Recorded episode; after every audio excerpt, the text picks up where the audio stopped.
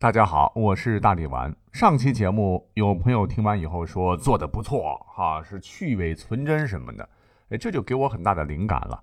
其实古今中外被误解的名人名言何其多哉，我们何不本期彻底聊个够呢？上期我们也提过，上学的时候呢，我们总是在老师的口中或是教室的墙上看到“天才是百分之一灵感加百分之九十九汗水”这句话。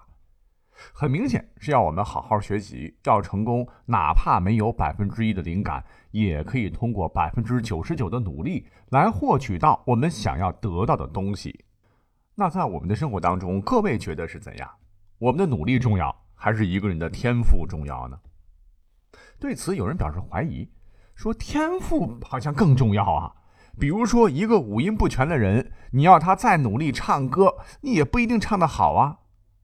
哎，想想似乎也是这个道理哈，以至于突然有一天在网上的流传开来啊，说我们其实是被坑了。爱迪生这句话其实是被阉割过的，他后面还有一句呢：天才是百分之一灵感加百分之九十九的汗水，没有那百分之一的灵感，世界上所有的汗水加在一起，也只不过是汗水而已。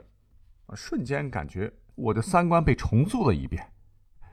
那么，爱迪生历史上真的说过这段话吗？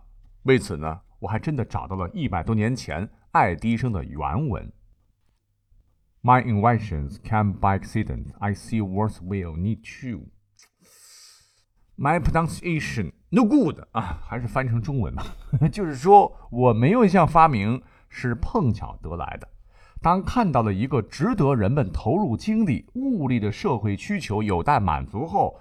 我就一次又一次的做实验，直到它化为现实。这最终都得归于百分之一的灵感和百分之九十九的汗水。您听清楚了吗？这就是天才是百分之一灵感加百分之九十九汗水的由来。我本人十分相信灵感是非常重要的哈，但是爱迪生可真的没有说过没有那百分之一的灵感，世界上所有的汗水加在一起也只不过是汗水而已啊。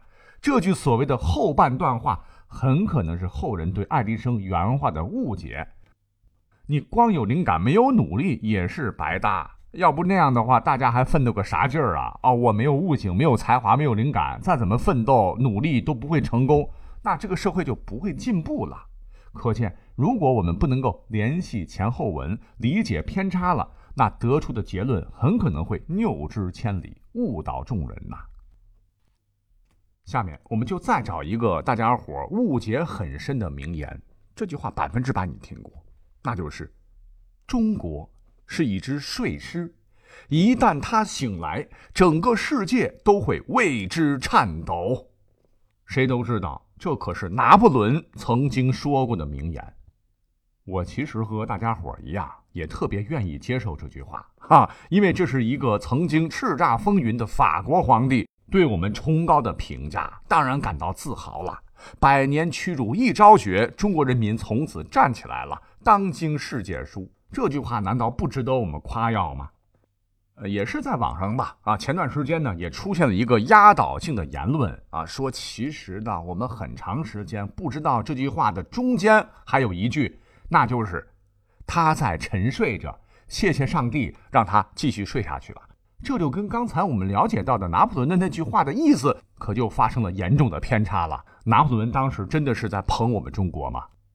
那么就在一票网友对此议论纷纷的时候，各位不晓得的是，拿破仑这句最为脍炙人口的名言之一，可不仅仅是被误传、被理解错位或者掐头去尾的问题，而是拿破仑压根儿就没说过这句话。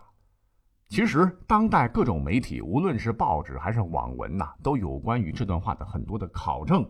而中文资料中最为详实可靠的，当属已故的法国当代历史学家和政治学家佩雷菲特所著的《停滞的帝国》。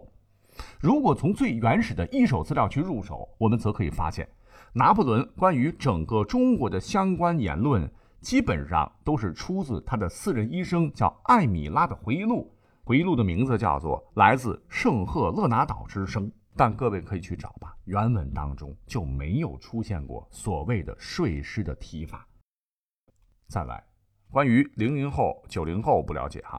作为一个老叉叉的八零后，我从小到大，这句话真的把我的耳朵都磨出茧子了。哎，这便是知识就是力量。那这句话是告诉我们呐，知识能够丰富人的思想，能够让人更聪明。我们获得知识，通过思考就能解决我们以前所不知道的很多问题。这时候，知识就是力量的一种。这话到底是谁说的呢？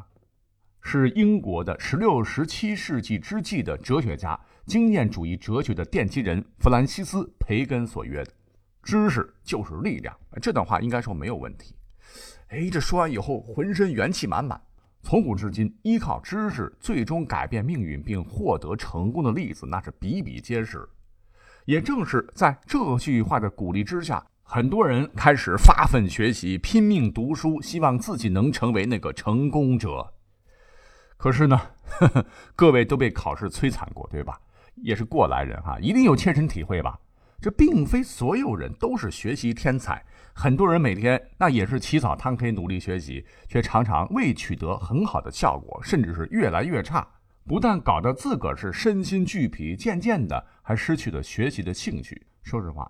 这我们身边经常发生这样的事倍功半的事儿哈，这也使得人非常的苦恼啊，甚至对“知识就是力量”这句话产生了深深的怀疑。我这么努力学习知识，结果越学越没力量，这不坑我们吗？其实这句话呢，很少有人知道后面还有一句，哪一句呢？这便是“知识就是力量”，但更重要的是运用知识的技能。很明显。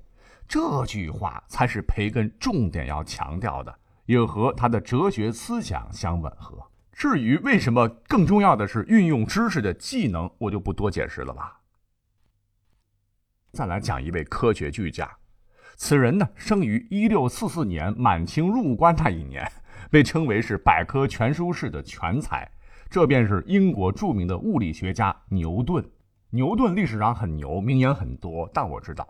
他最有名的，各位最熟悉的名言一定是：“如果说我看得更远的话，是因为我站在巨人的肩膀上。”在我们看来，牛顿真是太谦虚了，我们要向牛顿好好的学习呀。可是呢，哼，从当时的历史背景来看，告诉大家，这句话本身应该说呀，没有任何可以理解为谦逊的理由。首先呢，这句话。它根本就不是牛顿原创的。早在牛顿出生几百年前的十二世纪，据考证，中世纪的哲学家叫伯纳德就曾经说过：“我们都像坐在巨人肩膀上的矮子。”从伯纳德以来啊，至少有二三十个人在牛顿之前都说过类似的话。其次，牛顿当年用这句话。不是用来说我很谦虚啊，我还要需要努力什么的啊，是用来嘲讽自个儿死对头胡克的。胡克也是一位科学家。牛顿那一年呢，发表了一篇关于光学的论文。胡克看完之后认为牛顿不地道啊，你论文当中大部分是我发表的显微术上的内容，你剽窃呀！牛顿对此很不爽，在给透露消息的人信中有一句大意为。我希望胡克先生能指出哪里取自他的巨著《显微术》的话。我可没有抄袭他的观念，我只不过在他的工作基础上继续发展，这才比他看得高那么一点点。大概意思是这样了。我之所以看得更远一些，就是因为我站在巨人的肩膀上。其实牛顿呢，就故意的用巨人来讽刺他的这个对手胡克长得矮不说，还驼背的身子。嗯，这就跟我们现在理解这句话是截然相反的。好，接下来要讲到的这句话反差会更大，乃是近代著名的物理学家爱因斯坦的名言，也被广为传颂。